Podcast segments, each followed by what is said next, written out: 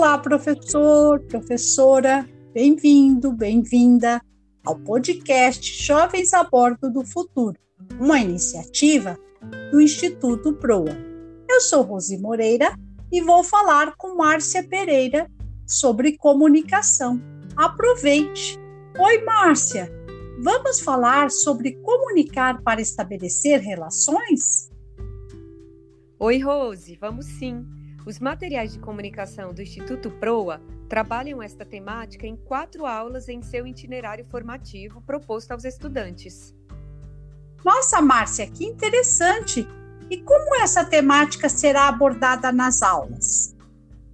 Na unidade 4, vamos abordar a importância da, da, comunicação no mundo do trabalho, estimulando o desenvolvimento dessa competência, usando metodologias ativas de trabalhos em pares com os estudantes e propondo a eles a produção de textos escritos.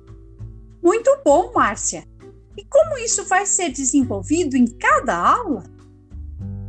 Na aula 9, O que é comunicação empresarial, convidaremos os estudantes a ler, analisar e responder, individualmente e em grupo, algumas perguntas presentes no material didático. Ainda em grupos, eles terão que pesquisar alguns recursos digitais, como, por exemplo, textos, imagem, vídeo ou áudio que podem ser usados para a comunicação empresarial. Que bacana esse desafio!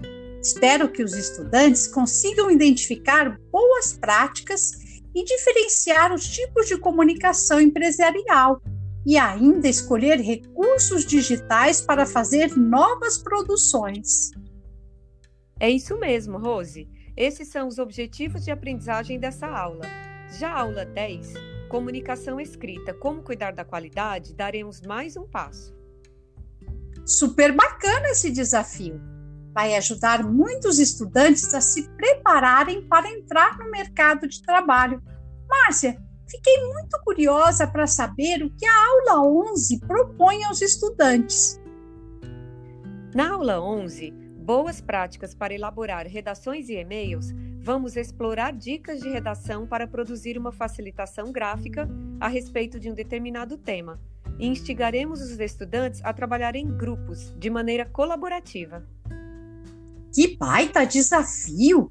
Já estou visualizando os estudantes produzindo em grupos uma facilitação gráfica de forma criativa e colaborativa e colocando em prática os conhecimentos sobre comunicação adquiridos até o momento. Isso mesmo! E para finalizar esta unidade, na aula 12, criando relatórios eficientes, os estudantes serão incentivados a criar relatórios eficientes, colocando em prática todos os aprendizados adquiridos para produzir textos mais complexos.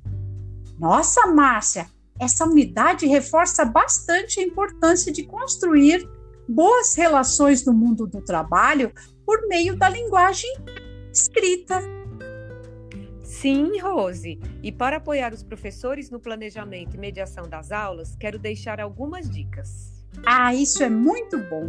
Dicas são super muito bem-vindas. E quais são elas, Márcia? A primeira dica é utilizar o livro do professor para apoiar o seu planejamento, que apresenta muitas referências de textos e vídeos para abordar a temática com os jovens. Que máximo! Eu observei também que nessa unidade a competência comunicação proposta pela BNCC é bastante explorada. Isso mesmo.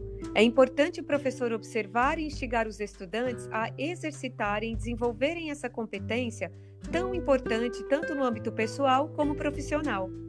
Verdade, Márcia. Fiquei pensando também como o professor pode acompanhar e apoiar seus estudantes durante a vivência de cada aula dessa unidade.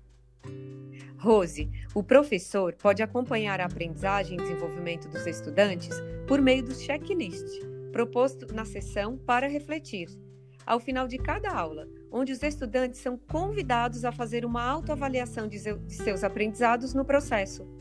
Que ótimo!